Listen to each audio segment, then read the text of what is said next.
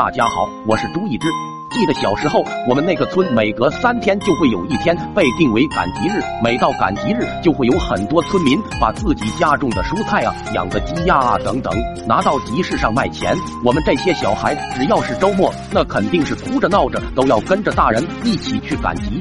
记得那时候街边有一个摆地摊的，他卖的是小人书。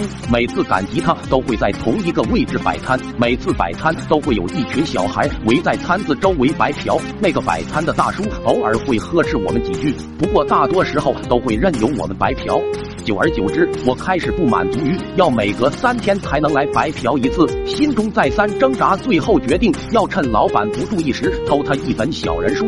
那天书摊周围同样是围了一大群小孩，这次我不像往常要花十几分钟才能找到一本心仪的小人书，我随便找了一本看着还行的书，然后坐到离老板最远的墙角处看起书来。装作若无其事的看了几分钟后，我开始时不时的瞟向老板方向，然后又花了十几分钟鼓足勇气后，终于趁老板打盹的时候，飞快的将小人书藏到了我的衣服里面，然后装作若无其事的站起身来，缓缓的朝人群中走去。就这样，第一次偷书竟然毫无波澜的成功了。然而那时候的自己还是太年轻太傻，这一高兴竟然拿着书跑到我当时的死党那里去炫耀，还说。自己是偷的，一分钱没花，厉害吧？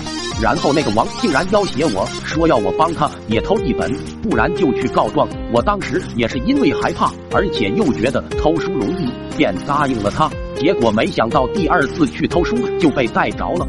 不过还好，那个老板人好，既没有揍我，也没有去找我父母，只是让我给他当牛做马，端茶递水，帮他看摊子、摆书、收书。